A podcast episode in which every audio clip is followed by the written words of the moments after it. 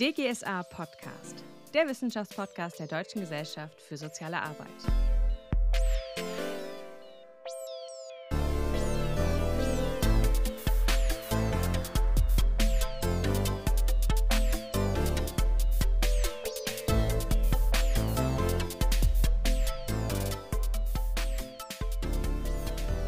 Hallo und herzlich willkommen zur siebten Folge des DGSA Podcast.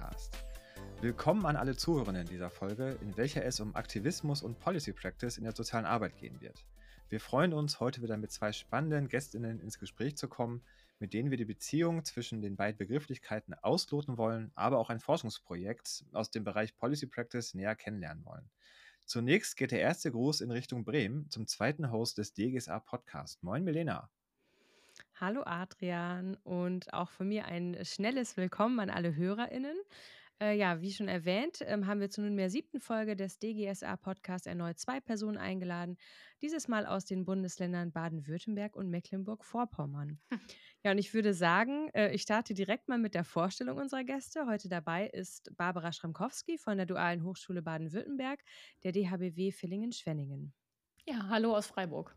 Ja, und außerdem begrüßen wir Miriam Burzler von der Hochschule Neubrandenburg. Hallo auch meinerseits gerade noch aus Berlin und dann auf dem Sprung nach Mecklenburg-Vorpommern. Noch ein paar weitere Informationen zu den beiden.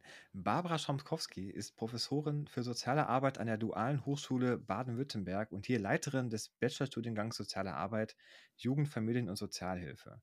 Sie war einige Jahre Sprecherin der DGSA-Fachgruppe Flucht, Migration, Rassismus und Antisemitismuskritik Zudem ist sie Mitgründerin und seit 2021 Sprecherin der DGSA-Fachgruppe Klimagerechtigkeit und sozial-ökologische Transformation in der sozialen Arbeit, deren Mailverteiler mittlerweile rund 180 Menschen aus Wissenschaft und Praxis der sozialen Arbeit lesen. Aktuell organisiert sie mit dem Deutschen Caritasverband und der kommunalen Kinder- und Jugendarbeit der Stadt Frankfurt den Fachtag Klimakrise als Gefährdung der Kinderrechte, Herausforderungen, Verpflichtung und Chancen für die Kinder- und Jugendhilfe mit dem Ziel, die Klimatransformation in das Arbeitsfeld der Kinder- und Jugendhilfe zu bringen. Sie ist zudem in der Klimagerechtigkeitsbewegung aktiv, unter anderem in der Mobilitätswende und war zum Beispiel Anfang des Jahres mit Scientist Rebellion in Lützerath. Ja, und Miriam Burzlaff ist Sozialarbeiterin und seit 2022 Professorin für Methoden sozialer Arbeit mit dem Schwerpunkt Beratung an der Hochschule Neubrandenburg. Davor war sie an anderen Hochschulen in Berlin und in der Kinder- und Jugendhilfe tätig. Zudem hat sie viel Erfahrung in der politischen Bildungsarbeit, insbesondere zum Thema Antidiskriminierung bzw. Diskriminierungskritik. Seit vielen Jahren oder bald schon Jahrzehnten beschäftigt Miriam das Verhältnis von sozialer Arbeit und Gerechtigkeit. Und ganz besonders treibt sie dabei die Frage um, wie sich SozialarbeiterInnen aller Widerstände und Widrigkeiten zum Trotz für gerechtere Verhältnisse einsetzen können. Und dieses Anliegen hatte sie dann zum Arbeitskreis Kritische Sozialarbeit, kurz AKS, geführt, wo sie früher sehr aktiv war. Ja, und Miriams fachliche, aber auch persönliche Antwort auf die Frage, wie sich Sozialarbeitende äh, ja aller Widrigkeiten zum Trotz für gerechtere Verhältnisse einsetzen können, lautet Policy Practice. Das ist ihr Schwerpunkt, äh, mit dem sie sich auch bei der DGSA engagiert. Ja, und es ist schon eine ganze Weile her, äh, dass sie sich der Fachgruppe Flucht, Migration, Antisemitismus und Rassismuskritik anschloss. Und während ihrer Arbeit an ihrer Dissertation wurde sie dann ebenfalls Mitglied in der DGSA oder beziehungsweise zur DGSA gehörenden Sektion Politik, soziale Arbeit.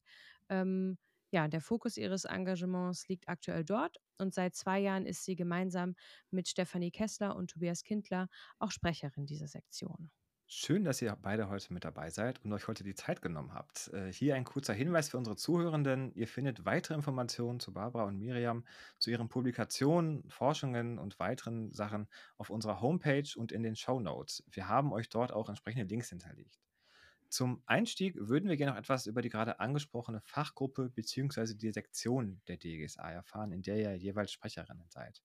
Daher unsere Einstiegsfrage und Bitte, an Barbara in dem Fall. Erklär uns auch gerne in einer Minute, was sind die zentralen Aktivitäten der Fachgruppe Klimagerechtigkeit und sozialökologische Transformation in der sozialen Arbeit? Ähm, Ziel unserer Fachgruppe ist es, das Bewusstsein in, in, oder in der sozialen Arbeit das Bewusstsein zu stärken, dass die globalen ökologischen Krisen von Klima, Biodiversität und der Verschmutzung, Vermüllung zutiefst soziale Krisen sind Ihre Ursachen wie auch die Verteilung von Belastungen und Schäden und die Möglichkeit, im Transformationsprozess eine Stimme zu haben, sind sozial sehr ungleich und ungerecht verteilt. Und eben auch dafür, dass wir Menschen mit der ökologischen Umwelt verwoben sind und gesunde Ökosysteme die Voraussetzung für menschliches Leben sind. Ähm, mit Blick auf die Gefährdung für unsere Gesundheit und die Verstärkung sozialer Ungleichheiten müssen wir die ökologische Gerechtigkeitsperspektive auch in der sozialen Arbeit in den Blick nehmen und unsere Mitverantwortung für den Erhalt des Planeten. Wir plädieren in der Fachgruppe für eine Erweiterung der Menschenrechtsperspektive um ihre Verwobenheit mit der planetaren Gesundheit, was im 2021 veröffentlicht verabschiedeten neuen UN-Menschenrecht auf saubere, nachhaltige und gesundere Umwelt zusammenkommt. Aktivitäten von uns sind zum Beispiel ähm, fachliche Inputs zu Thema rechte Tendenzen in der Umweltbewegung oder Selbstfürsorge und nachhaltiger Aktivismus. Wir hatten äh, demnächst steht ein Fachtag zum Thema Transformation, Dekolonialisieren an. Wir haben einen Solidaritätsbrief für die letzte Generation mit dem Titel Wir brauchen konsequente Klimapolitik im Sinne der Pariser Klimaziele statt Kriminalisierung von Klimaaktivistinnen geschrieben. Und aktuell haben wir ein Positionspapier zum Thema veröffentlicht zur Relevanz ökologischer Gerechtigkeit für die Menschenrechtsprofession soziale Arbeit. Impulse für eine Erweiterung ihrer Ethik. Ja, soweit ein kleiner Einblick. Ich könnte noch viel mehr sagen, aber ich denke, das reicht mal. Ja, da kommen wir bestimmt im Laufe der Folge auch noch dazu, aber so als ersten Einblick ähm, schon mal vielen Dank. Ja, das gleiche für dich, Miriam, gerne in einer Minute. Was sind denn die zentralen Aktivitäten der Sektion Politik soziale Arbeit? Ja, gute Frage. Also es geht vor allem eben um das ähm, Zusammenspiel von sozialer Arbeit und Politik oder auch Sozialarbeit, Politik und ein Anliegen ist es, oder vor allem sind dort Leute versammelt, die eben Politik nicht nur als etwas von außerhalb sozialer Arbeit begreifen, im Sinne von, wir müssen uns zu Gesetzen verhalten, wie auch immer, sondern auch als etwas, in das wir uns aktiv einbringen und einmischen müssen. Ähm, und wir beschäftigen uns mit Fragen wie, ähm, was überhaupt der Zusammenhang zwischen sozialer Arbeit und Politik ist, wie der auch systematisch gefasst werden kann oder auch, wenn wir eben soziale Arbeit auch als, ich nenne es jetzt mal politisch engagiert, politisch gestaltend begreifen. Manche nennen es auch Makropraxis, da gibt es verschiedene Begriffe. Also wenn wir von dem Verständnis ausgehen von sozialer Arbeit als Makropraxis, was heißt denn das eigentlich auch für das methodische Handeln? Also wie können wir so theoretische Überlegungen auch ganz konkret in Handlungen münden lassen? Und da ist eben ein Pol äh, äh, Policy Practice auch ein, ein Schwerpunkt, mit dem wir uns beschäft beschäftigen, nicht nur, aber eben einer.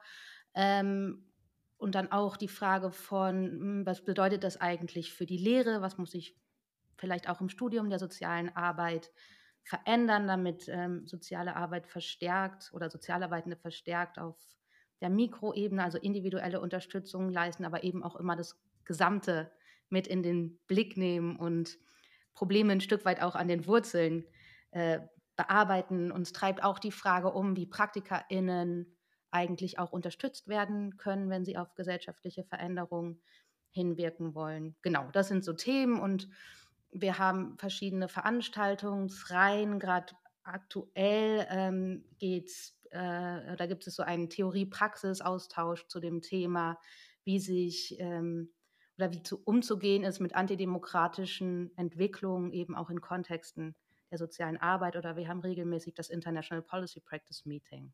Das als kurzer Einblick.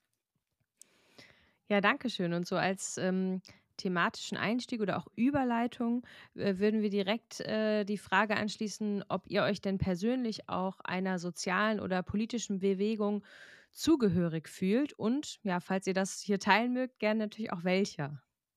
Also ich finde das eine spannende Frage und bin ein bisschen auch auf der Suche nach einer Antwort für mich, die sich passend anfühlt und ähm, habe so gedacht oder denke, naja, vielleicht ist es vielleicht keine Bewegung direkt, aber ein Stück auch eine Gegenbewegung, weil ich das Gefühl habe, ähm, durch ähm, die Sache, wie sich gerade die politischen Verhältnisse verändern, ist es so wichtig, eine Gegenposition einzunehmen. Und da würde ich mich auf jeden Fall ganz klar verorten und zu gucken, okay, wie können wir deshalb dieses Trotzdem und Widerstände zum Trotz, mhm. ähm, ja, das ist so ein Ort, wo ich mich sehe und was sonst noch Bewegung betrifft, würde ich mir einfach wünschen, dass sie intersektionaler aufgestellt sind. Dann hätte ich da vielleicht auch mehr einen Platz.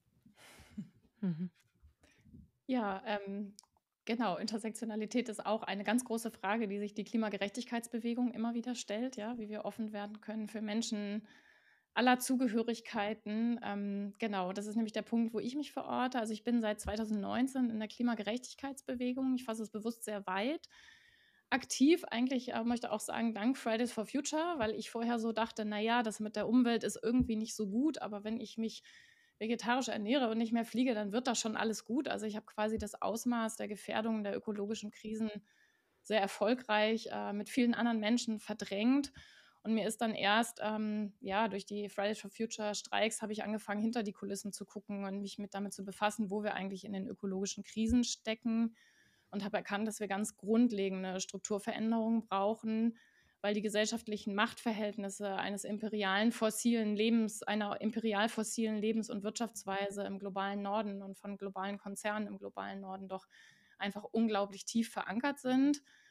Ähm, angefangen habe ich mich, äh, für, ähm, anfangs habe ich mich sehr stark für die Mobilitätswende eingesetzt, also für den Vorrang von Fuß- und Radverkehr und eigentlich darüber zum Beispiel erst verstanden, wie tief die Norm der autogerechten Welt bei uns allen im Kopf verankert ist und auch darüber erst verstanden, dass Mobilitätswende ein Thema ist, das hat ganz viel mit sozialer Gerechtigkeit oder Ungerechtigkeit zu tun. Ähm, zum Beispiel sind nämlich unsere Städte darauf konzipiert, dass die meiste Fläche den Autos gehört, ja im Vergleich zu dem, welche Fläche vielleicht Kindern und Jugendlichen zur Verfügung steht.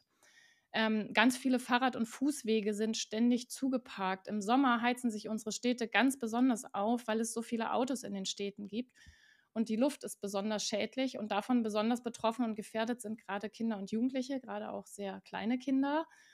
Und ähm, zum Beispiel gibt es einen ganz großen Zusammenhang nochmal auch im Kontext von armutsbetroffenen Kindern und Jugendlichen, die übermäßig stark von den Schäden der autogerechten Welt betroffen sind. Beispielsweise, weil sie an Straßen leben, ähm, wo sie übermäßig stark unter dem Lärm, Verkehrslärm leiden, übermäßig stark von den fossilen Brennstoffen in der Luft betroffen sind, indem sie diese einatmen.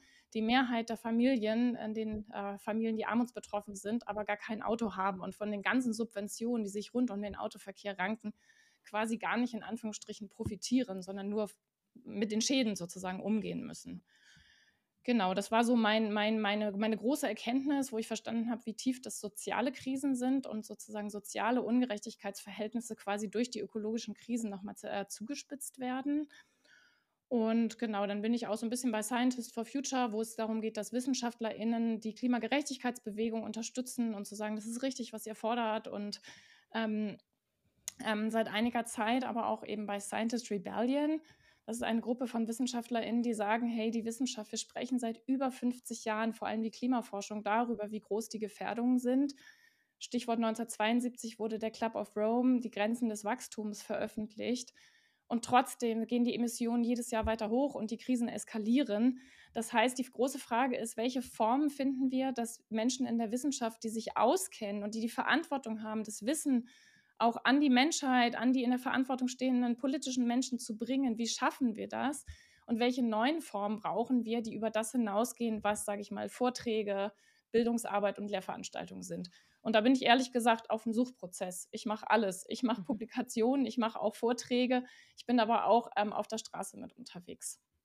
Also ich äh, sozusagen, äh, genau, also ich, mein, meine Freizeit und meine Arbeit verschwimmt da irgendwie auch immer mehr miteinander, weil je mehr ich über die ökologischen Krisen und die denen ihnen inhärenten sozialen Ungerechtigkeiten weiß, desto mehr lässt mich das Thema auch nicht mehr los, egal wann und egal wo. Also es ist irgendwie Teil meines Gesamtlebens geworden, mit allen Vor- und Nachteilen man, man, man fühlt es auch direkt. Ähm, du hast ja schon sehr weit ausgeholt und bist quasi ein bisschen äh, eingestiegen. Kommen wir da sicherlich nochmal drauf zurück. Erstmal danke für die ersten Einblicke, auf die wir jetzt auch direkt aufbauen wollen. Gemeinsam wollen wir nämlich mit euch in die Themen Aktivismus und Policy Practice in der sozialen Arbeit einsteigen. Und das Thema greifen wir bewusst in einer Zeit auf, in der die ja, Klimabewegung eine der Bewegungen unserer Zeit ist und in der wir in der sozialen Arbeit seit mehreren Jahren über äh, Forderungen einer Repolitisierung sprechen. Gleichzeitig leben wir aktuell in ganz grundsätzlich hochpolitischen Zeiten, wenn man das so sagen darf. Verschiedene äh, Krisen, Kriege, Klimawandel, Inflation sind hier nur einige der Stichworte, die uns derzeit begleiten. Ähm, soziale Bewegungen, Aktivismus und Politik begleiten Sozialarbeit schon immer eng und fordern selbige auch immer wieder heraus, sich dazu zu verhalten, gegebenenfalls Angebote zu schaffen und auch die Frage des eigenen Mandats zu diskutieren. Häufig wird ganz, wird ganz selbstverständlich über den Zusammenhang von sozialen Bewegungen und sozialer Arbeit gesprochen. Und wir haben das gerade auch schon ein bisschen getan. Wir wollen einmal kurz in Anlehnung an Leonie Wagner herleiten, warum wir das tun. Wir wollen jetzt nicht zu weit ausholen, aber dennoch einmal kurz ins Thema einführen. Zur Vertiefung haben wir wieder passende Quellen und dieses Mal auch einen interessanten einleitenden Podcast verlinkt. Genau, ein Blick in die Geschichte der sozialen Arbeit ähm, macht sehr schnell deutlich, dass die Entwicklung bzw. Weiterentwicklung ja, und letztlich auch die Professionalisierung von sozialer Arbeit ganz eng mit sozialen Bewegungen und Reformbewegungen verknüpft ist nämlich so weit verknüpft, dass Silvia Staub-Bernasconi deutlich macht, und ich äh, zitiere jetzt an der Stelle, also sie macht deutlich, dass professionelle soziale Arbeit aus sozialen Bewegungen mit selbstdefinierten Bedürfnissen, Zielen und Forderungen, Anrechten und Aufträgen und nicht etwa aus staatlichen juristischen Vorgaben oder verwaltungstechnischen Dekreten und Mandaten hervorgegangen ist.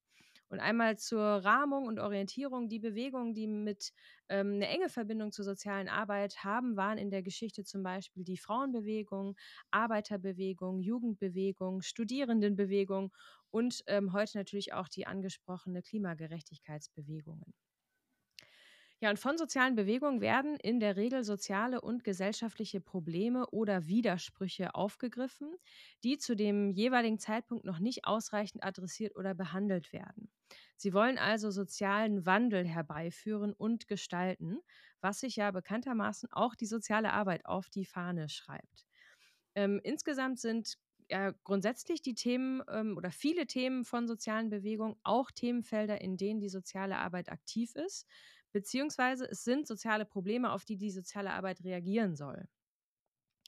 Ähm, dabei geben uns die sozialen Bewegungen Hinweise für dringende Veränderungen und sie bringen sich meistens auch in Umsetzungsprozesse ein. Wichtig anzumerken ist aber noch, dass soziale Bewegungen als Zusammenschlüsse, ähm, ja, als Zusammenschlüsse zu verstehen sind, die jetzt in der Regel keine Mitgliederlisten führen, auch vielleicht kein festes Gründungsdatum haben oder zwingend mit Vereins- oder klassischen Organisationsgründungen verbunden sind, sondern soziale Bewegungen werden eher durch ihre Aktivitäten und durch die Mobilisierung größerer Gruppen sichtbar. Und ähm, ein letzter Punkt an der Stelle noch, denn das Verhältnis von sozialer Arbeit und sozialen Bewegungen ähm, ist jetzt nicht nur förderlich im Sinne von, wir arbeiten an den gleichen Zielen, sondern die soziale Arbeit wurde und wird auch immer wieder von sozialen Bewegungen kritisiert und herausgefordert. Und ich beziehe mich ähm, an der Stelle nochmal auf Silvia Staub bei Nasconi, äh, die sagt, die soziale Arbeit wird kritisiert vor allem dann, wenn sie sich zu stark mit den Forderungen der Mächtigen verbündete, seien das jetzt äh, Kirche, Wirtschaft, Staat, Gerichtsbarkeit, Psychiatrie und Anstaltswesen und erst recht Diktatur und Naziregime und wenn sie sich unkritisch als Normen- und Gesetzesanwenderin verstand und dabei ihre Arbeit auf ja, Veränderung und Anpassung von Einzelnen anstelle von strukturellen Problemen oder gesellschaftlichen Ursachen richtete. Wenn wir das jetzt auf das Jahr 2023 übertragen, würde das zum Beispiel bedeuten, dass die soziale Arbeit unkritisch ihre Adressatinnen informiert und befähigt, nachhaltiger oder ressourcensparender zu leben, während die Rolle der Industrie oder der Einsatz fossiler Brennstoffe in den Hintergrund rückt. Damit sind wir dann bei Beispielen aus der Klimabewegung angekommen. Neben der bekannten Bewegung Fridays for Future sind auch hier die AktivistInnen der sogenannten letzten Generation zu nennen, deren Aktivismus ja, derzeit auch durchaus das Potenzial für kontroverse Diskussionen bietet. Was diese Bewegungen in jedem Fall geschafft haben, ist, dass die Themen der, oder Aktionen in einer breiten Öffentlichkeit diskutiert werden. Auch in der DGSA sind die Themen Klimagerechtigkeit und sozial-ökologische Transformation präsenter geworden und zu einer sehr aktiven Fachgruppe gewachsen. Barbara hat dazu ja gerade schon einige Beispiele und Themen gebracht. Wichtig ist vielleicht auch hier noch anzumerken, dass diese Themen ganz in sozialarbeiterischer Tradition im Kontext betrachtet und Zusammenhänge zum Beispiel gemeinsam mit der Fachgruppe Flucht, Migration, Rassismus und Antisemitismuskritik, kurz MIGRAS, und der Fachgruppe Internationale Soziale Arbeit sowie weiteren Netzwerken über die DGSA hinaus bearbeitet werden. Ende September 2023 fand zum Beispiel eine gemeinsame Tagung zu Krise, Kollaps, Katastrophe statt, ähm, mit dem Titel Die Rolle der sozialen Arbeit, intersektionale und dekoloniale Perspektiven. Daran wird auch wieder die politische Verbindung deutlich und schließt für unser heutiges Thema im Podcast sozusagen den Kreis. Denn nicht nur aus einer solchen Tagung heraus lässt sich diskutieren, welche politischen Weichen gestellt werden müssten und sollten und wie sich soziale Arbeit hier verhalten bzw. positionieren und einbringen kann. Vielleicht selbst aktivistisch vorgehen sollte? Denn wo Aktivismus ist, sind Forderungen an die Politik in der Regel nicht weit. Und um jetzt den Schwenk zu euch zu machen, Barbara, du bezeichnest dich, glaube ich, selbst als aktivistische Wissenschaftlerin. Was genau bedeutet das für dich und was können sich unsere HörerInnen darunter eigentlich vorstellen? Ähm, tatsächlich ist das, äh, würde ich sagen, eher, es ist ein Diskurs, der tatsächlich immer breiter wird, jetzt nicht nur in der sozialen Arbeit, sondern allgemein in der Wissenschaft, sehr stark natürlich auch in den Klimawissenschaften die ja schon viel länger, viel mehr in, dahin gucken, was, äh, was, was wir ökologisch gerade eigentlich, ähm, was hier ökologisch eigentlich passiert. Ähm, ich würde mal sagen, ähm, ich, ich möchte vielleicht eingangs mal was zum Begriff der Klimaaktivisten, Aktivistin äh, sagen. Ähm, ich finde hier eine, eine, gute Formulierung, die ähm, habe ich von Raphael Thelen, Journalist und mittlerweile Klimaaktivist bei der letzten Generation. Der hat in einem Interview in der Taz mal gesagt, dass Klimaaktivistinnen eigentlich die Menschen sind, die die Ergebnisse der Klimaforschung ernst nehmen. Ähm, und das würde ich ähm, äh, begründen mit den folgenden Dingen. Erstens, Sie wissen, es sind unglaublich umfassende Krisen, die das menschliche Überleben gefährden, weil sie die Grundlagen unseres, weil wir die, wir die Grundlagen unseres Lebens vernichten. Zweitens, und das heißt, wir brauchen auch große Veränderungen und es reicht nicht, sage ich mal, ein bisschen Technologie zu erfinden. Das ist ja gerne auch so ein so, so ein Narrativ, ne? Ah, Technologie ist wichtig, wir brauchen zum Beispiel die erneuerbaren Energien, gar keine Frage, um die Krisen zu lösen, aber es wird nicht reichen, ein bisschen Technik und dann bleibt, wird alles gut.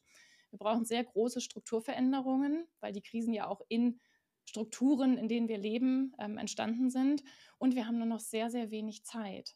Ja, wir haben uns ja eigentlich als Weltgemeinschaft auch Deutschland sich äh, zu den Pariser Klimazielen verpflichtet. Da kommt immer dieses Stichwort 1,5 Grad da erstmal 1,5 Grad ist nicht der Himmel auf Erden, sondern es ist eigentlich das Ausmaß an Erwärmung, auf das sich die menschliche Gemeinschaft ähm, geeinigt hat, das irgendwie noch aushaltbar ist. Ähm, und es gibt mittlerweile aktuell, ich bin keine Klimaforscherin, das muss ich voraussagen, ja, ähm, aber natürlich ähm, kann ich diese Krisen nur auch interdisziplinär verstehen und ähm, es gibt unterschiedliche Zeithorizonte. Ähm, es gibt so einen äh, CO2-Countdown, der davon ausgeht, dass es noch zwei bis drei Jahre sind, bis wir das Budget gesprengt haben. Es gibt aber auch Stimmen aus der Wissenschaft, die sagen, 1,5 Grad ist gar nicht mehr haltbar. Ähm, und das sind, und deshalb nochmal kurz zur Definition zurück. Klimaaktivistinnen sind für mich die Menschen, die die Ergebnisse der Forschung ernst nehmen, die wissen, ähm, wir sind hier in richtig ähm, umfassenden Krisen, die die Grundlagen des menschlichen Lebens bedrohen. Ergo, wir müssen äh, die Art, wie wir leben, verändern. Und ich würde sagen, was hat die soziale Arbeit dazu auch zu sagen, dass wir wissen, wir kennen uns, glaube ich, gut aus mit dem Thema soziale Ungleichheit und sozial ungerechte Machtverhältnisse. Und es sind Krisen, die vor allem Menschen, die wenig dazu beigetragen haben, besonders stark treffen. Das können wir an der Differenzlinie globaler Süden, globaler Norden ähm, anschauen zwischen Kindern, Jugendlichen und, äh, und ähm, Erwachsenen. Es sind auch zutiefst rassistische Krisen. Es sind Krisen, die eine Geschlechterdimension haben. Das heißt, all diese Facetten, die soziale Arbeit betreffen, kommen da drin zustande. Ich habe mich damit jetzt seit den in den letzten Jahren ähm, als, sage ich mal, ganz, ganz stark mit diesem Thema befasst habe sehr viel auch aus der Klimabewegung, nicht nur aus, aus Austausch mit WissenschaftlerInnen, aber auch aus dem Austausch mit Menschen, die in der Klimabewegung aktiv sind, gelernt und einfach gemerkt von all dem, was ich weiß. Ja, ich halte Vorträge und ja, ich publiziere, aber ich möchte auch die Klimabewegung unterstützen und ich habe die Hoffnung, dass wir sozusagen als WissenschaftlerInnen vielleicht ein gewisses kulturelles Kapital haben, was dazu beitragen kann, aufzuzeigen, dass es richtig ist, was die Aktivisten und Aktivistinnen fordern. Und dass es auch richtig ist, Protest ist nicht immer nur bequem, sonst wäre es ja kein Protest, ja, wenn, wenn man den quasi äh, gemütlich ignorieren könnte. Denn wir sind in großen Krisen und da muss der Protest auch stören, um darauf aufmerksam zu machen, dass wir an einem Punkt stehen, wo wir unsere Lebensgrundlagen ver also vergeigen. Und ich glaube, wenn uns das allen bewusst wäre, dann würden wir anders handeln.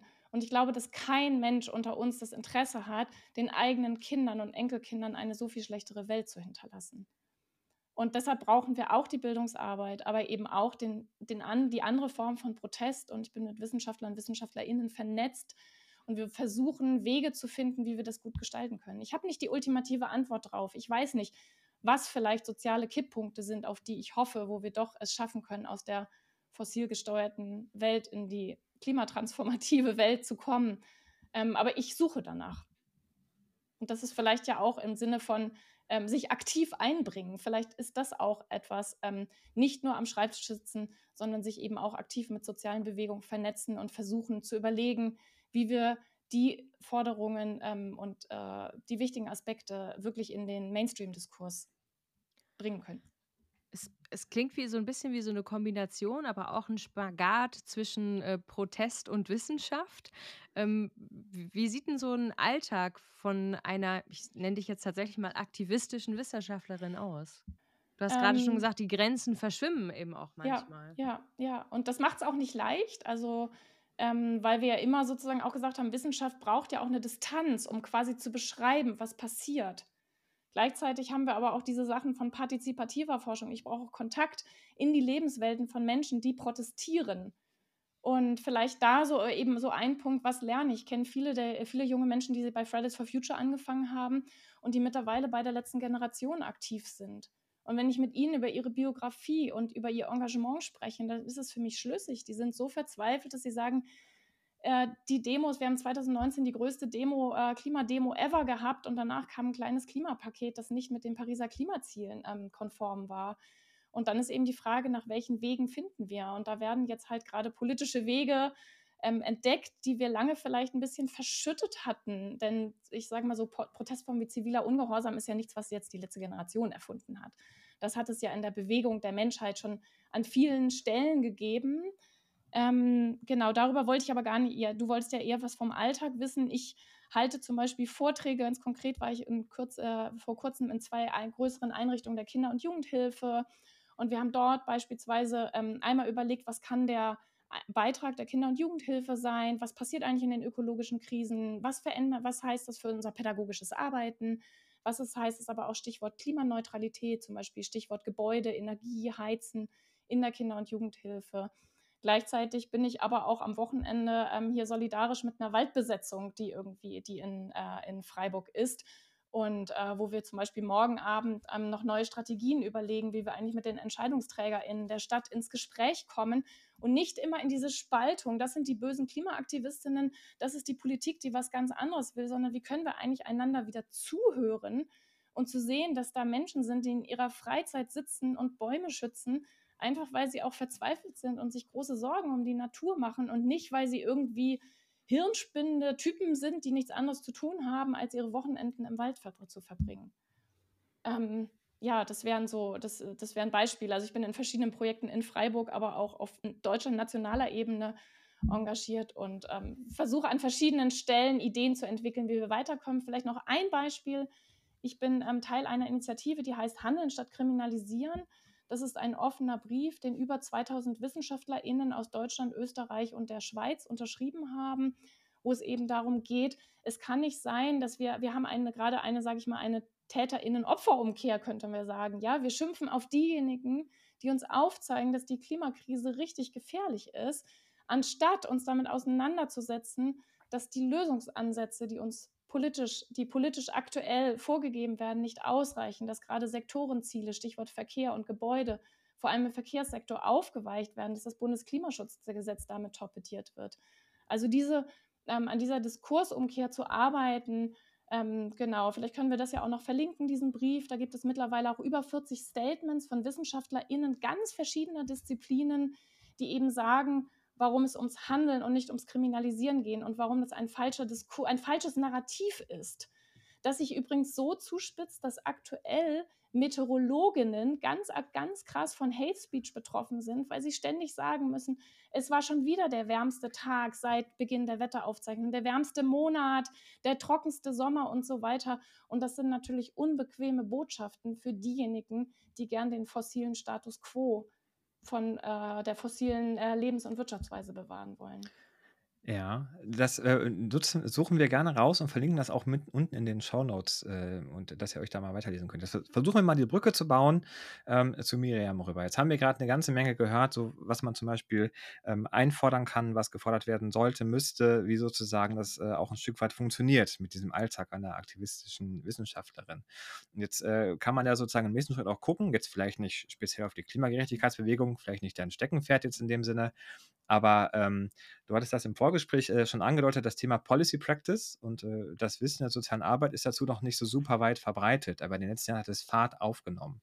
Und äh, ich deute das schon quasi gerade an, das könnte quasi sozusagen der nächste Schritt sein. Wir haben viele Forderungen und wir haben ähm, Aktivismus und äh, irgendwie können daraus dann bestenfalls Gesetze entstehen. Oder ist das gerade zu kurz gedacht? Nehmen uns auch mal gerne mit, was können wir uns eigentlich unter Policy Practice vorstellen? Ist das irgendwie anschlussfähig gerade? Mhm, also anschlussfähig auf jeden Fall. Ähm, ich gehe noch mal ein paar Schritte zurück, glaube ich, wenn es um Policy Practice ähm, geht und äh, erzähle auch ein Stück weit, wie ich dazu gekommen bin. Ich glaube, dann ist es nachvollziehbarer. Ich hatte es ja mhm. eingangs auch gesagt, was mich sehr umtreibt, ist dieses Verhältnis von sozialer Arbeit und sozialer Gerechtigkeit, beziehungsweise die Frage, wie sich Sozialarbeitende eigentlich konkret auch für gerechtere Verhältnisse einsetzen können. Und ähm, ich habe soziale Arbeit ja auch selber studiert im Bachelor und im Master. Und ich dachte, es war auch vielleicht so ein bisschen naiv gedacht, soziale Arbeit ist halt eine Profession, die setzt sich für Gerechtigkeit ein und habe dann gemerkt, weder passt es historisch ähm, oder nicht nur, also ne, soziale Arbeit im NS und äh, sowas, noch habe ich im Studium dazu was gelernt und trotzdem habe ich so gedacht, aber wir haben das doch in der Definition stehen. Es geht darum, Menschen und Strukturen einzubinden. Es geht darum, sich für sozialen Wandel einzusetzen. Wir haben die ethischen Prinzipien, wir sollen soziale Gerechtigkeit fördern. Und deshalb ließ mir das keine Ruhe. Und dann habe ich meine Masterarbeit ähm, geschrieben äh, zu sozialer Arbeit und sozialer Gerechtigkeit und habe erstmal Interviews gemacht ähm, mit Menschen in Deutschland und in Israel gefragt, was sie eigentlich über sozialer, unter sozialer Gerechtigkeit verstehen ähm, weil es ja auch immer eine große Frage, verschiedene Gerechtigkeitstheorien, also wofür setzen wir uns dann eigentlich ein, wenn wir das sagen? Und dann ähm, bin ich zwar dann mehr oder weniger zufällig auf ähm, John Gall und Edith Weisgall getroffen. Das sind WissenschaftlerInnen aus Israel mit Schwerpunkt Policy Practice und die haben mir dann über Policy Practice erzählt. Und das war für mich ein totaler Wendepunkt, weil plötzlich gab es für das, wonach ich immer suchte und worüber ich nachdachte, ein Wort, ein Begriff. Das heißt, ich konnte das Ganze viel besser greifen und fassen und von dort aus dann auch nochmal weiterdenken, weitergucken. Ähm, und ich kann sozusagen, für mich hat sich dann eine ganze Welt geöffnet plötzlich, in der ich mich und ich mein äh, professionelles Selbstverständnis verorten konnte.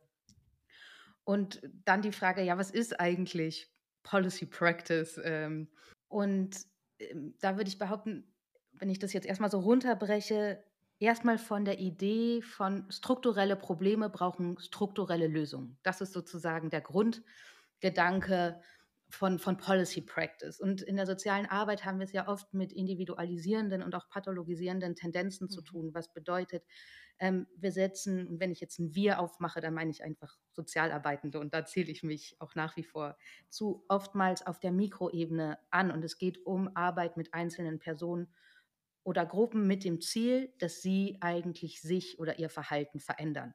Und die gesellschaftlichen Verhältnisse bleiben aber außer Acht. Und der Grundgedanke vom Policy Practice ist es, immer zu hinterfragen, ähm, inwiefern eigentlich ein gesellschaftliches, ein soziales Problem hinter einem vermeintlichen Einzelfall steht. Und das eben mit in den Blick zu nehmen. Und wenn ich das metaphorisch beschreibe, ähm, geht es darum, wenn bestimmte Menschen an Kopfschmerzen leiden, dann ist es natürlich auch meine Aufgabe, erstmal mit Symptomen zu dealen. Es geht auch, also es geht nicht darum, beide Ebenen, beide Ansätze, Mikro-, Makroebene gegeneinander auszuspielen, sondern es zusammenzudenken. Also bei Kopfschmerzen auch zu gucken, okay, erstmal Schmerzen lindern, Medikamente verteilen und dann aber fragen, warum leiden bestimmte Menschen oder Personengruppen eigentlich immer wieder an Kopfschmerzen? Und wenn ich dann feststelle, dass sich Menschen immer wieder den Kopf stoßen, weil der Türrahmen einfach nicht passt und der Rahmen steht jetzt symbolisch für die Politiken dann muss ich nicht die Menschen anpassen an den Türrahmen, sondern eben den Rahmen, die Politiken der Bedürfnisse, Lebensrealitäten der Menschen entsprechend. Und das ist quasi das, was Policy Practice im metaphorischen Sinne ausdrückt. Und wenn ich jetzt mehr in Richtung Definition gehe, dann beschreibt Policy Practice eben das Handeln von Sozialarbeitenden, das auf langfristige Problemlösungen und strukturelle Veränderungen zielt, und zwar über eine Gestaltung von Politiken. Das ist nicht mit Parteipolitik zu verwechseln, ähm, sondern könnte es angefangen bei den Dienstanweisungen, die ich habe, über ähm, bestimmte Politiken, ähm, Regeln, Gesetze, die auf organisationaler Ebene gelten, auf lokaler, nationaler, internationaler und so weiter. Also es kann verschiedene Ebenen betreffen. Wie kann ich Politiken zugunsten von Gerechtigkeit gestalten? Und das ist auch nochmal so was ganz Wichtiges bei Policy Practice. Es geht nicht darum, Politiken irgendwie zu verändern, sondern ist der Ethikkodex soziale Arbeit der klare Referenzrahmen. Was bedeutet, wenn ich mich jetzt ähm, für eine Verschärfung der Asylpolitik einsetze als Sozialarbeiterin, dann würde das jetzt aus einer normativen Perspektive heraus nicht unter Policy Practice fallen, weil das nicht mit dem Ethikkodex vereinbar ist. Und das finde ich so wichtig zu betonen, äh, gerade in der heutigen Zeit. Und was noch zwei wichtige Sachen sind zu bedenken, Policy Practice schreibt wirklich ganz ähm, explizit und auch ausschließlich das Handeln von SozialarbeiterInnen. Wenn ich mich jetzt mit anderen Aktivistinnen zusammenschließe, die nicht aus der sozialen Arbeit kommen und wir machen die gleiche Sache, dann würde es jetzt qua Definition bei mir Policy Practice heißen, bei den anderen vielleicht einfach politisches Engagement, Aktivismus, wie auch immer. Und warum ist das so wichtig? Um eben Policy Practice wirklich als einen integralen Bestandteil des professionellen Selbstverständnisses, des Aufgaben- und Verantwortungsbereichs der sozialen Arbeit zu begreifen. Darf ich da gerade kurz was zu ergänzen? Weil das passt, finde ich, ist eine ganz, ganz, eine total präzise, tolle Beschreibung, die du da gemacht hast.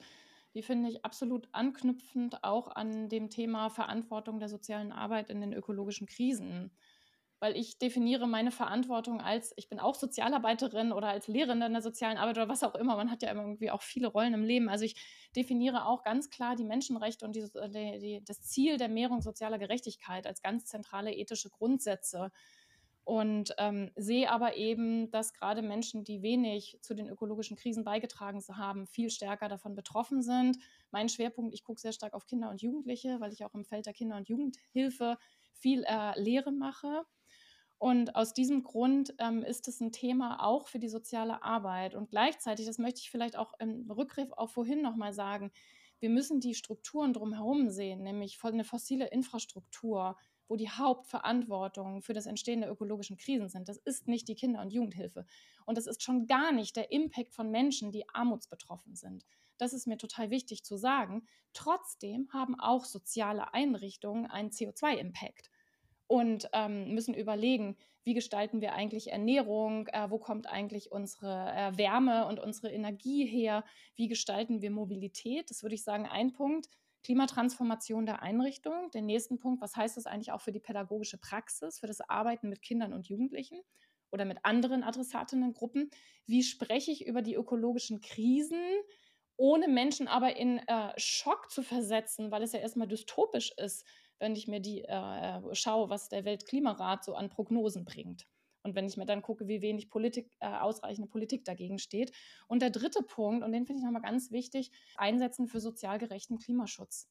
Weil tatsächlich ähm, ich ganz häufig erlebe, dass Klimaschutz gegen äh, quasi Sozi Klimaschutz und Sozialpolitik quasi nicht zusammengedacht werden oder sogar gegeneinander ausgespielt werden.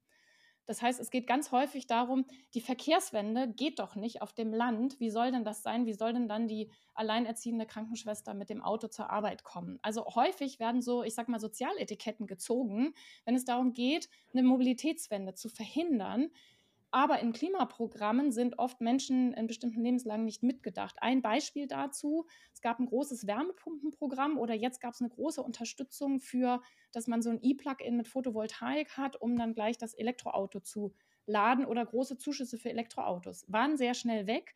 Das haben aber vor allem Menschen bekommen, die sozial ohnehin relativ privilegiert sind. Und Menschen in Armutslagen profitieren da sozusagen gar nicht von. Und davon sind ja auch jedes vierte bis fünfte Kind in Deutschland betroffen. Das heißt, das, da finde ich so einen ganz wichtigen Punkt und da sehe ich auch die Aufgabe der sozialen Arbeit. Wie müssen wir auch auf Politiken schauen? Ist die Frage, was heißt eigentlich sozial gerechter Klimaschutz? Weil nur eine sozial gerechte Klimatransformation wirklich grundlegend das bringt, was ich mir vielleicht auch als Wissenschaftlerin, aber auch als Aktivistin erhoffe, nämlich mehr soziale Gerechtigkeit. Da würde ich inhaltlich gerne mit reingehen mit einer Frage. Ähm, das waren ja jetzt schon einige konkrete Beispiele, äh, Bereiche, die ihr angesprochen habt. Forderungen, die damit verknüpft sind, vielleicht auch Appelle in zum Beispiel in Richtung Träger der sozialen Arbeit. Wie können diese Forderungen, ich sage jetzt mal vor allem der sozialen Arbeit, damit natürlich verbunden auch klimagerechte soziale Arbeit, wie können diese Forderungen in Politik gebracht werden? Was sind da so die klassischen Wege, das zu tun? Darf ich dem noch eine Sache vorausschicken? Äh, mhm. Und zwar, manchmal wird Policy Practice so groß gedacht, erstmal von Policy Practice gleich ich ähm, mische mich in zum Beispiel Gesetzesinitiativen ein oder hat das Ziel, Gesetze zu verändern. Und mir ist wichtig, nochmal zu betonen, dass es auch nochmal viel ich weiß nicht, ob es niedrigschwelliger ist, aber nochmal auch wirklich eine andere Ebene einnehmen kann, mhm. sich in ähm, Gesetzesinitiativen, in ähm, ähm, Gesetzesentwürfe und all das einzumischen, ist auch Policy Practice auf jeden Fall. Ein Engagement in Policy Practice ist es aber auch, wenn ich zum Beispiel sehe, dass bei mir, ich bin in der Schulsozialarbeit zum Beispiel tätig und ähm, Kinder werden antisemitisch beleidigt und nichts passiert dann kann es auch schon eine Form von Policy Practice sein, dass ich gucke, okay, welche Maßnahmen zum Schutz vor Diskriminierung gilt es eigentlich bei mir in der Schule zu implementieren. Also es mhm. kann wirklich von so ganz klein sein. Das Wichtige ist, dass es eben immer eine, ein, trotzdem ein nachhaltiger, sage ich mal, Gedanke dahinter ist. Es geht nicht um individuelle kurzfristige Lösungen, sondern im Sinne von Politiken gestalten, um allgemeinverbindliche langfristige Lösung und das kann aber eben diese verschiedenen Ebenen betreffen. Das würde ich einfach gerne nochmal vorausschicken fürs Verständnis, dass ich habe ja auch sozusagen mit ein bisschen, vielleicht ist es der Appell, die Aufforderung in Policy Practice engagiert zu sein und das aber nicht sofort zu denken von, okay, jetzt muss ich hier auch noch Gesetze gestalten, sondern mhm. und das wieder vielleicht auch zurück zu deiner Frage, Milena, von was kann ich eigentlich ganz konkret machen? Und ich glaube, wirklich beginnend mit der Frage von, und was ja auch quasi das, die Grundidee von sozialer Arbeit ist, wenn ich nur an diese Denkfigur Person in Umwelt gerade denke, zu gucken, ich habe jetzt zwar eine einzelne Person vor mir und es ist total wichtig, Subjektorientierung, sie in, in ihrer Individualität zu sehen und gleichzeitig immer auch den Blick zur Gesellschaft zu haben, also zu gucken, auch da, woher lass mich in der Beratung ähm, eine Familie haben oder eine jugendliche Person, die unter äh, Schlafstörungen leidet. Dann kann ich gucken, okay, welche Strategien gibt es, um damit irgendwie umzugehen.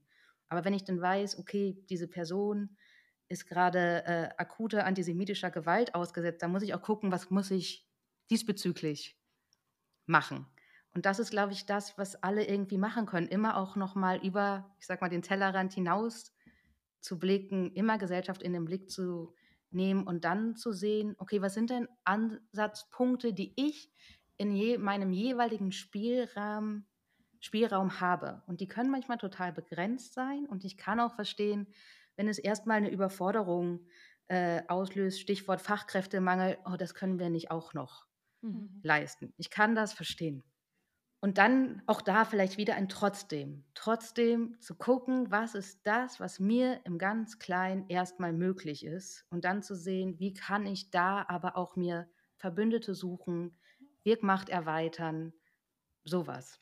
Wenn ich ja. das gerade höre, um das mal kurz äh, zu kommentieren und nachzufragen, ähm, das klingt nach, man hat manchmal eine eine Strategien im Kleinen und auch einen dann aber im Großen, die man trotzdem drüber haben muss. Weil wenn ich hier jetzt so zuhöre, dann, dann äh, hätte ich jetzt den Eindruck, okay, offenbar passiert das noch zu wenig. Offenbar haben die Leute noch, gucken noch zu wenig über den, ich sag mal, den Tellerrand hinaus ein Stück weit. Nehme ich das gerade richtig so wahr oder ähm, wie schätzt du das ein?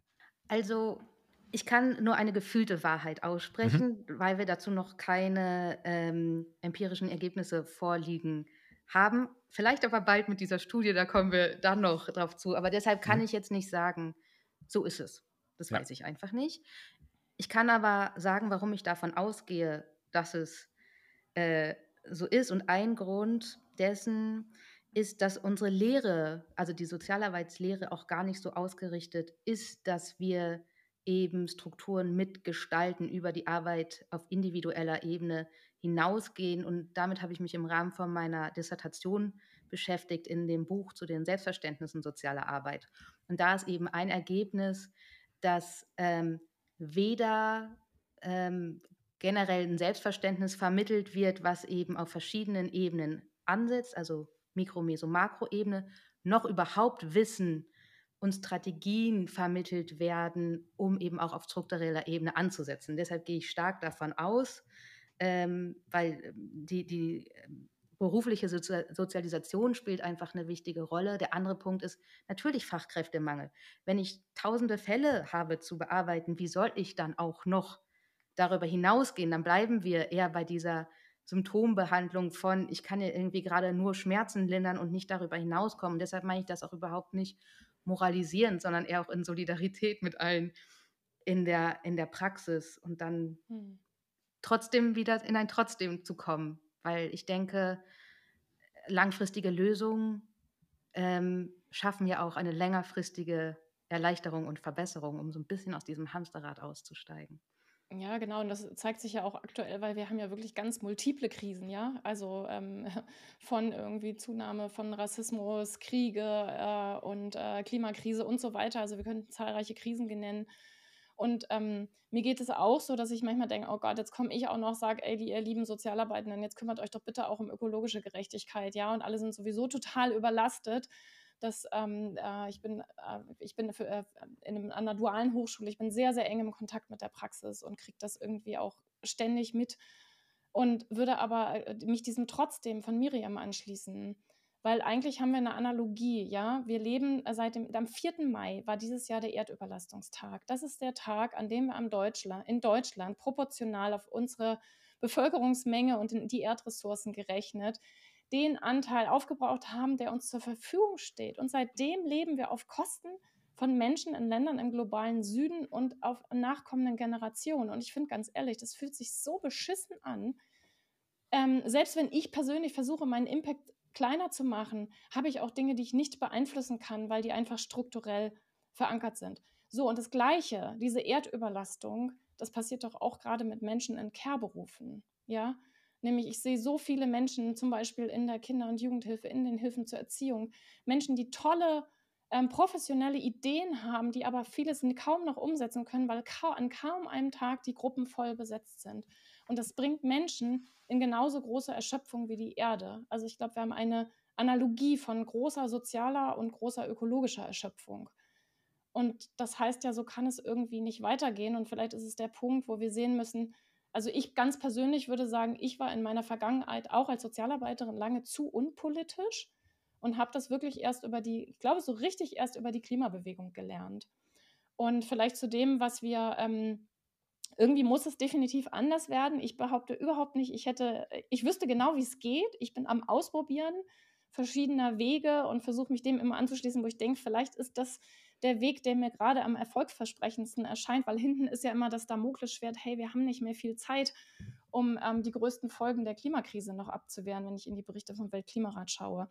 Und vielleicht wäre ein Punkt so, Stichwort neue Wege, wären für mich auch neue Formen der Bündnisse. Und das finde ich irgendwie eine ganz ermutigende Entwicklung. Vielleicht mal ein Beispiel. Der Paritätische hat sich zum Beispiel relativ eng mit dem BUND zusammengeschlossen. Ja, und die haben zum Beispiel gemeinsam, was weiß ich, ähm, an einem äh, Kochbuch zum Thema äh, plan äh, planetare ähm, Ernährung in sozialen Einrichtungen herausgegeben. Ja, oder ähm, dass sich tatsächlich der, ähm, der Geschäftsführer vom Paritätischen, der hat sich zum Beispiel der, vor zwei Wochen solidarisch mit der letzte, äh, zu, ähm, gegenüber der letzten Generation gezeigt. Der hat einen Tweet geschrieben und hat gesagt, ich soll mich über die Farbe am Brandenburger Tor aufregen, während die ökosoziale Wende und damit die Lebensgrundlagen der Menschheit auf diesem Planeten vergeigt wird. Nicht ernst jetzt, oder? Ähm, und diese Bündnisse finde ich total wichtig, dass Menschen in Care-Berufen und Menschen, die sich für die ich sag mal, für Umweltgerechtigkeit einsetzen, dass wir versuchen, mehr zusammenzukommen Und das ist auch mein ganz großer Wunsch und gleichzeitig meine große Sorge, dass wir uns nicht in den sozialen Bewegungen noch mehr spalten, weil das passiert so furchtbar schnell. Das macht mich auch ganz, da muss ich sagen, bin ich auch wütend auf einen Teil der Journalisten und Journalistinnen, die zum Beispiel versuchen, dann Fridays for Future und die letzte Generation zu spalten. Ja, weil nach dem Motto, wenn man die spaltet, dann macht man die Klimabewegung, die Klimagerechtigkeitsbewegung schwacher. Ähm, ja, und dann kann man die einen gegen die anderen ausspielen und dann diskutieren wir wieder drei Wochen über die Aktionsform und nicht über das, worum es geht, nämlich eine sozial-ökologische Transformation, die wir brauchen. Und das ist ein Punkt, der mir auch in meinem Engagement total wichtig ist, zu gucken, wie können wir irgendwie es schaffen, aus dieser Spaltung, die gefühlt ja jeden Tag stärker wird, wenn ich an die Ergebnisse der letzten Wahlen ähm, und die Zunahme der AfD und die Normalisierung von Rassismus und jetzt das Thema, wie mit dem Thema Asyl umgegangen wird. Und ich möchte gar nicht daran denken, dass Klima gar kein Asylgrund ist, ja. Ähm, wenn ich an diese Szenarien denke, dann macht mir das wirklich große Sorgen und ähm, das wäre auch vielleicht ein ganz großer Wunsch auch von mir, dass wir in der sozialen Arbeit gucken, okay, wir sind vielleicht nicht an jeder Stelle bezüglich jeder Aktionsform einer Meinung, aber es geht darum, irgendwie auf dem Weg in Richtung einer sozial gerechteren Welt weiterzukommen. Und vielleicht muss man manchmal über kleine Differenzen auch hinwegsehen und das große Ganze irgendwie im Blick behalten. Und ich hoffe einfach auch, dass die Klimagerechtigkeitsbewegung es schafft, gegen sich gegen diese Spaltung zu wehren und ich wünsche mir auch von noch mehr, ich weiß, es gibt ein Netzwerk für klimagerechten Journalismus, aber ich wünsche mir von noch mehr Journalisten und Journalistinnen hier nicht Spaltung zu mehren. Das, was wir brauchen, ist Zusammenhalt in all diesen Krisen. Vielleicht kann ich noch was ergänzen. Ähm, ich glaube, wir können auch wirklich viel lernen von dem, was schon gewesen ist. Ich meine, ihr habt es ja auch Milena und Adrian einführend gesagt, von es gibt eine enge Verknüpfung zwischen sozialer Arbeit, und sozialen Bewegungen. Wir müssen nicht das Rad neu erfinden. Also das ist das eine. Also ich finde, es lohnt sich immer auch einen Blick zurück, um einerseits zu gucken, was hat vielleicht nicht so gut funktioniert und was können wir besser machen, aber auch um Arbeit schon zu würdigen und zu gucken, was, was geht eigentlich. Da, wo wir ansetzen, wir können ja nur da ansetzen, weil schon viele vor uns ja. ganz andere Arbeit geleistet haben. Und auch ähm, vielleicht um so eine manchmal eine Gegenposition zu mir selber auf, weil das ist einfach nicht, nicht klar. Ähm, auch wenn ich sage, ja, das ist natürlich total schwierig und Fachkräftemangel und alles und trotzdem gibt es Leute, die machen das unermüdlich. Die haben das immer gemacht und die machen das auch heute und auch die Position von, ich kann mir gar nicht erlauben, nicht auch auf der Strukturebene anzusetzen. Ähm, so das ist ja auch eine, eine Perspektive und auch da zu sehen, ähm, für, für manche Bereiche und für manche also erstmal individuell Sozialarbeitende gehört es ganz klar zu ihrem professionellen Selbstverständnis dazu und sie machen es. Und dann gibt es natürlich, oder gibt es auch Bereiche, wo das vielleicht noch ähm, selbstverständlicher ist, immer auch die Makroebene im Blick äh, zu nehmen, wenn ich an Frauenhäuser denke oder wenn ich an mobile mhm. Opferberatungsstellen denke. Also viele Dinge, die wir heute als selbstverständlich vielleicht wahrnehmen, ähm, sind ja erst entstanden aufgrund von Strukturarbeit, aufgrund von Policy Practice. Sowas, also das erstmal vielleicht auch noch zu sagen, es gibt es ja, auch wenn es vielleicht nicht alle sehen und wenn es vielleicht auch nicht immer honoriert und anerkannt und gesehen wird. Und dann ähm, auch nochmal, also ihr habt ja auch ein bisschen nach dem Konkreten gefragt, was kann man eigentlich machen und ähm, es ist gerade, mache ich mal so einen kurzen Werbeblock, äh, ein neues Buch erschienen, herausgegeben von Nivedita Praschat, das heißt Methoden struktureller Veränderung in der mhm. sozialen Arbeit, was auch sehr inspirierend ist diesbezüglich, um nochmal zu gucken, was kann man denn nun wirklich tun, wie kann das aussehen. Und auch in dem Buch von mir zu den ähm, Selbstverständnissen sozialer Arbeit habe ich auch noch mal klar aufgeschlüsselt, was sind, also so auf so einer Metaebene, was gibt es für Möglichkeiten für ein Engagement im Policy Practice, welche Strategien, welche Wege, wie kann ich ein Positionspapier gut verfassen, wie kann ich ein Testimony halten, um auch eben für politischen Verantwortlichen überzeugend zu sprechen möglichst. Also wir haben Materialien, auf die wir zurückgreifen können. Super Hinweis, werden wir auf jeden Fall auch verlinken und dann für hier den Moment, glaube ich, den, den Themenblock einmal abschließen. Denn wir haben uns ja vorgenommen, Miriam auch noch über euer Forschungsprojekt äh, zu sprechen, in dem ihr gerade in einem internationalen Projekt Policy Practice in der sozialen Arbeit untersucht. Vielleicht erzählst du uns äh, kurz, was ihr da oder worum es genau geht, welche Ziele ihr verfolgt. Vielleicht, ich, nee, Ergebnisse gibt es ja, glaube ich, noch nicht, aber äh, du wirst uns bestimmt ein Stück mitnehmen.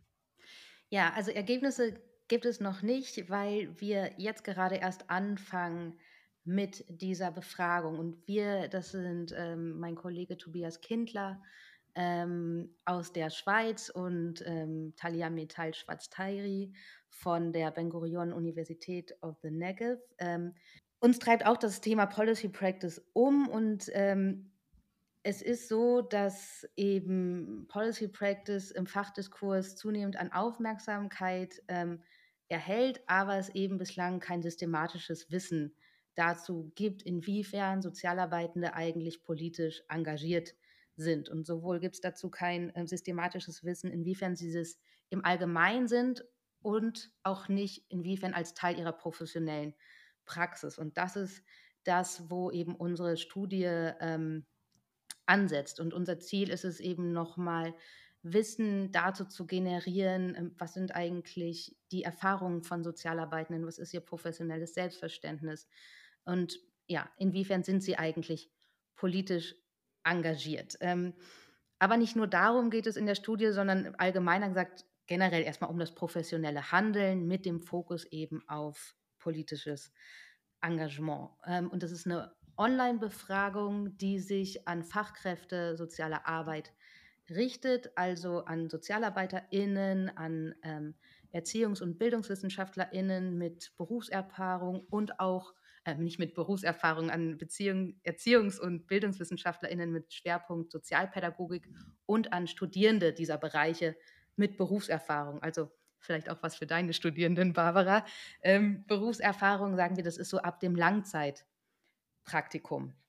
Und ähm, ja, wenn wer jetzt gerade ein Handy zur, zur Hand hat, kann das gleich mal eintippen unter www.policypractice.de gelangt man zu dieser Online-Umfrage. Ähm, genau, und wir sind da einfach gerade dabei, ähm, diese Studie zu bewerben und hoffen, bis äh, Ende 2023 ähm, die Befragung abschließen zu können, um dann eben in die Ergebnisauswertung zu gehen. Und was ist das Ziel? Also mit dieser langfristigen Perspektive von einer Professionalisierung der sozialen Arbeit und diese Strukturebene nochmal in den Blick zu nehmen, aber auch ähm, nochmal zu gucken, okay, inwiefern äh, ist eigentlich politisches Engagement erstmal verstanden als Privatperson?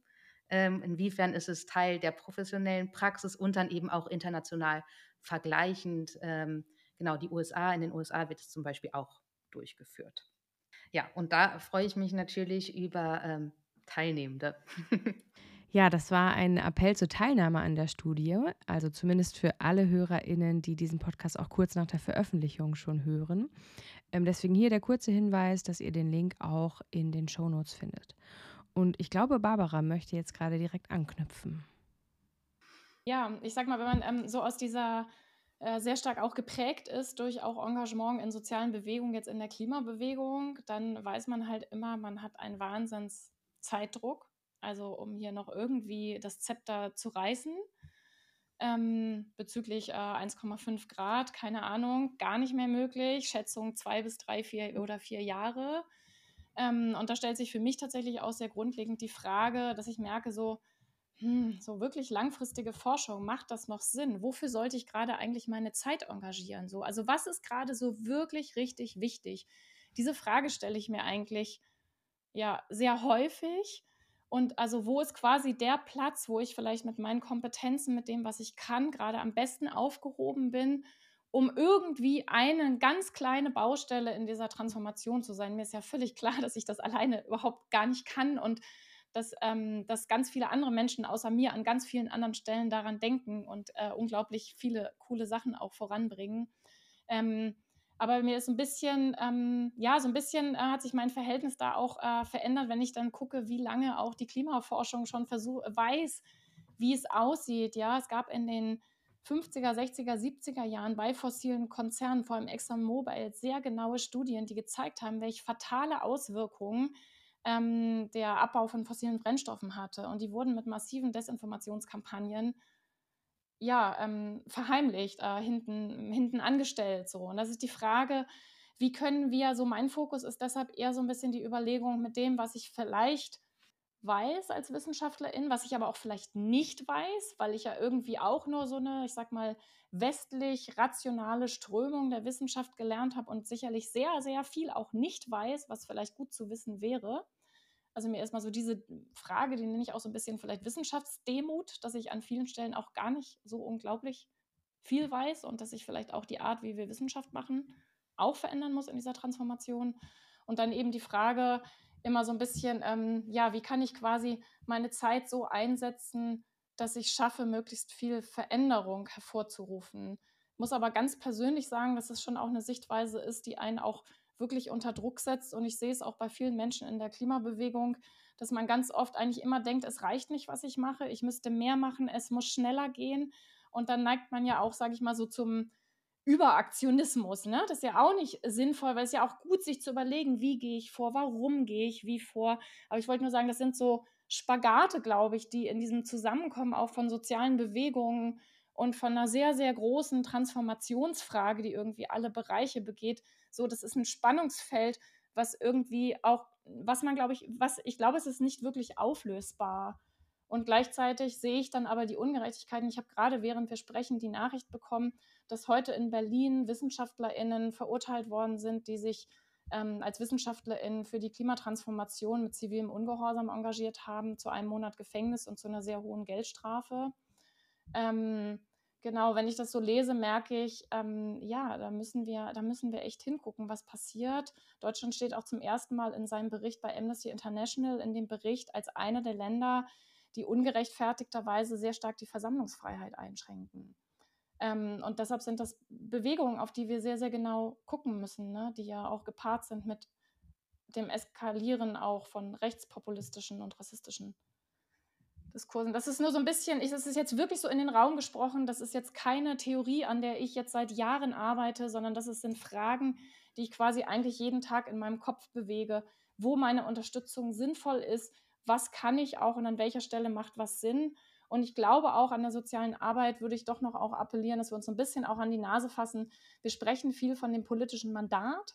Ähm, ich finde es auch, wie du das dargestellt hast, Miriam, unheimlich schlüssig und total gut erläutert und klar, warum das genauso sein muss. Und ich sehe aber immer wieder, dass es für viele doch ein großes Rätsel ist, dieses politische Mandat. Ich kriege von Studierenden, habe ich das Gefühl, oft auch große Fragezeichen in den Augen in den Veranstaltungen, wenn wir über diese Themen sprechen und eben auch so die Frage, ähm, ja, was, was, was, was heißt das eben aber auch für das Engagement auch von Hochschullehrenden, von äh, SozialarbeiterInnen im Alltag? Wo ist dieses politische Mandat? Wo ist es greifbar? Auf welcher Ebene? Das sind, glaube ich, ganz, ganz viele Fragen. Und ich glaube, in dieser Transformation haben wir aktuell alles vielleicht mehr Fragen als Antworten. Und ich hoffe, unsere Studie wird dann ein paar Antworten dazu geben, weil genau darum geht es ja auch ein Stück weit, das, genau mhm. diese Fragen zu fassen. Wo ist es? Wo ist es sichtbar? Mhm. Was sind äh, Form und Ausmaß und Strategien politischen Engagements von Sozialarbeitenden? Mhm. Ja, das ist ja auch so dieser Punkt. Ganz am Anfang von dem Podcast hatten wir es auch so ein bisschen so von diesem Thema Hoffnung. Also, dass es manchmal auch schwer ist, Hoffnung zu bewahren bei all dem, was gerade passiert. Und ich würde es mittlerweile eben auch so definieren, dass Hoffnung ist ja nichts, was man einmal hat, sondern das muss man sich eigentlich jeden Tag wieder herstellen und zu überlegen, okay, ich weiß nicht, wie es ausgeht, aber es macht irgendwie Sinn, das, was ich tue. Und das mache ich aus dem und dem Grund und das erscheint mir irgendwie sinnhaft und richtig. Ähm, und mir das irgendwie immer wieder versuchen, sozusagen dies auch zu erarbeiten und dann auch auf solche, was du jetzt sagst, Miriam, vielleicht bringt ihr da ermutigende, tolle Beispiele heraus, die vielleicht andere Menschen auch inspirieren können, weiterzugehen. Und es gibt ja auch ganz viele ermutigende Beispiele, das dürfen wir nie vergessen. Auch zum Beispiel, ich stehe ja hier so ein bisschen für die Klimagerechtigkeitsbewegung, für Menschen, die vor allem auch in Ländern im globalen Süden, was wir viel weniger wahrnehmen, auch unter dem Einsatz von extrem großen Risiken mit sehr, sehr viel Mut vorangehen und sich trauen, auch unter dem Einsatz hoher persönlicher Risiken wie Jobverlust, in Kauf nehmen, dass ich in Gewahrsam komme, dass ich im Gefängnis lande, trotzdem mich traue, da weiterzugehen. Und ich finde das extrem mutig.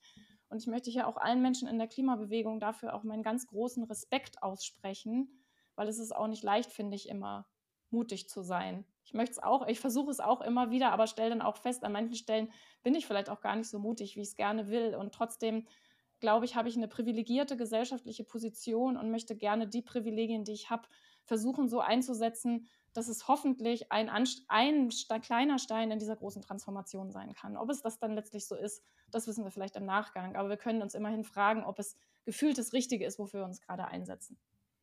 Und ich denke gerade, das Ermutigende, das hat so auf Resonanz gestoßen, was ähm, Gegenseitiges ist. Nicht nur, ich möchte andere ermutigen, sondern ich werde genauso ermutigt ja. äh, durch andere. Ähm, und habe dann nochmal auch gedacht, ähm, jetzt als erste Resonanzen auf die Studie, es gibt ein paar auch offene Blöcke, wo man nochmal seine Gedanken mitteilen kann. Und da wurden wir als Forschungsteam nochmal ermutigt durch manche Rückmeldungen, wie ähm, endlich gibt es so eine wichtige Umfrage. Ich habe schon total lange darauf gewartet. Oder vielen Dank für diese Studie. Ähm, sie hat mich dazu inspiriert, mir nochmal selber neue Fragen zu mhm. stellen. Mhm. Und das war irgendwie so eine schöne Wertschätzung, die auch uns wieder ermutigt hat, an diesen Themen dran zu bleiben.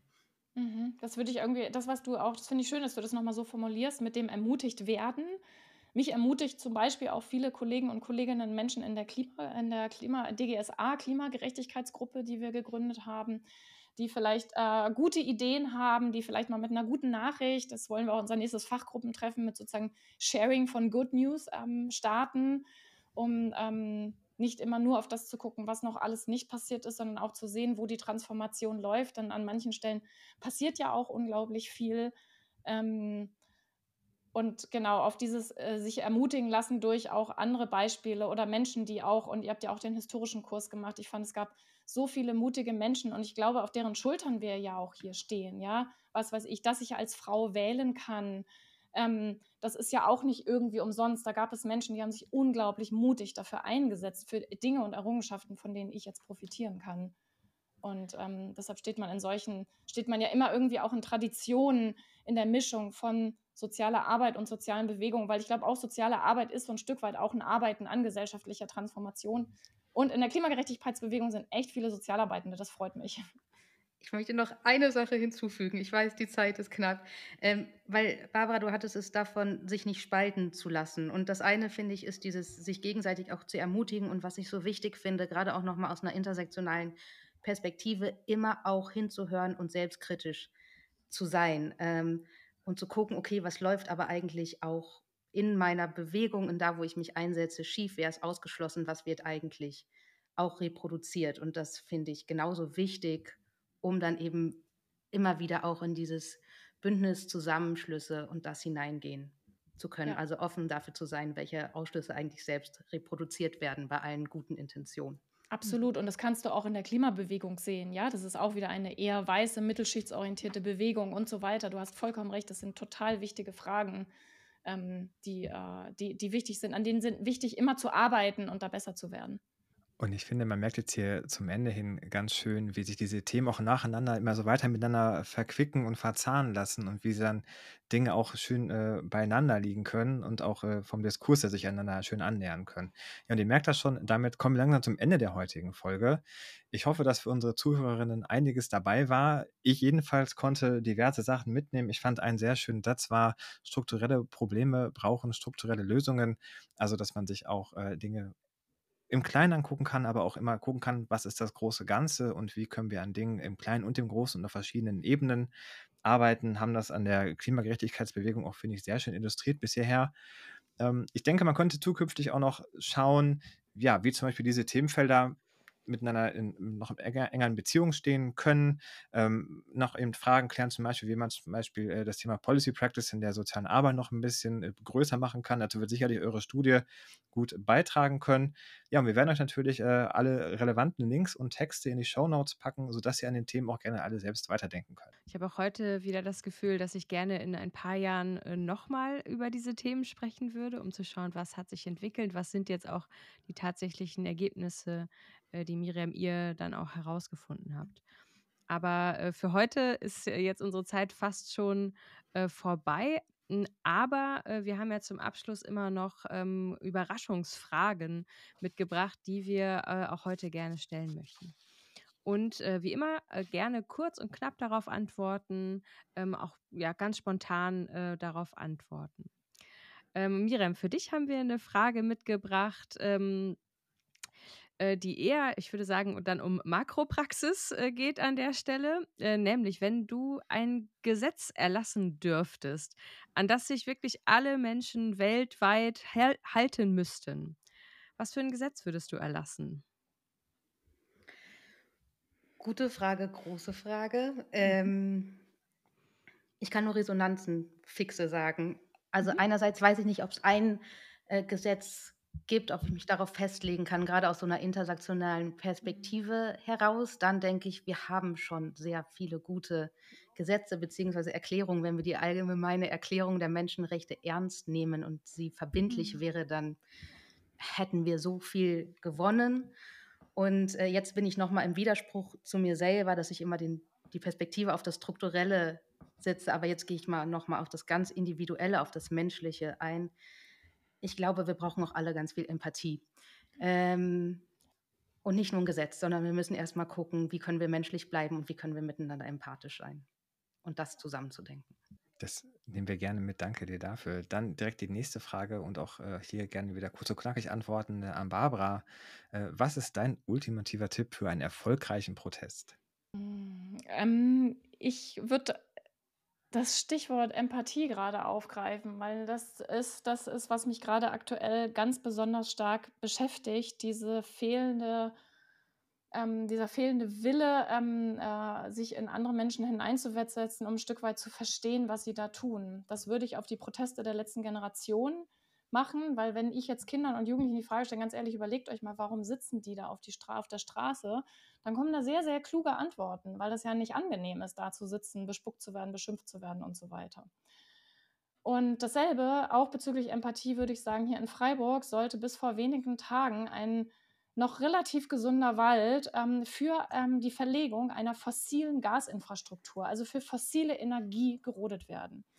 Daraufhin haben sich ziemlich viele Menschen in Freiburg gedacht, das ist doch total verrückt, ähm, äh, von Waldbesetzung zu Waldblockaden und was alles aufgebaut wurde. Ähm, tatsächlich ist unglaublicherweise durch ähm, einen Verwaltungsgerichtsbeschluss diese Räumung jetzt erstmal ausgesetzt.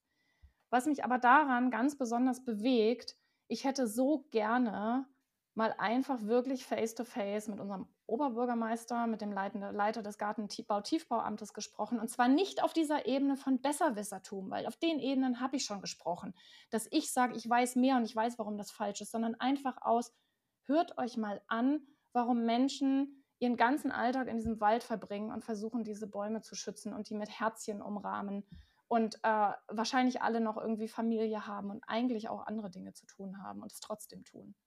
Und das würde an diese Empathie. Ich glaube, wenn wir diese Empathie und eben dadurch nicht so stark in die Spaltung gehen, dann wären wir ein ganzes Stückchen weiter. Und diese Empathie wünsche ich mir ganz besonders von den Menschen, die an den Stellen sitzen, wo die großen Klimatransformationsentscheidungen umgesetzt werden. Ja, vielen Dank auch für die Antwort. Ähm, Empathiefähigkeit ist was, was ich auch gerne mit in die Welt hinausgeben möchte. Das ist was, was wo man die Fahne, glaube ich, sehr hoch halten kann. Und damit danke ich euch für eure Zeit heute und vielleicht noch zum kurzen Werbeblock zum Schluss zu unserem Podcast. Ihr findet uns überall, wo es Podcasts gibt, mittlerweile auch auf YouTube und natürlich auch auf unserer Homepage, die da lautet podcast.dgsa.de. Dort findet ihr Hinweise zum Weiterlesen, aber auch Quellenangaben und Transkripte, um damit weiterzuarbeiten. Wir freuen uns natürlich, wenn ihr uns abonniert und auch bewertet und freuen uns umso mehr, wenn ihr vielleicht diesen Podcast einer Person empfehlen könntet, von der ihr glaubt, dass er ihr gefallen könnte. Vielen Dank dafür. Und damit bis bald. Bis bald. Bis bald. Danke, tschüss. Tschüss.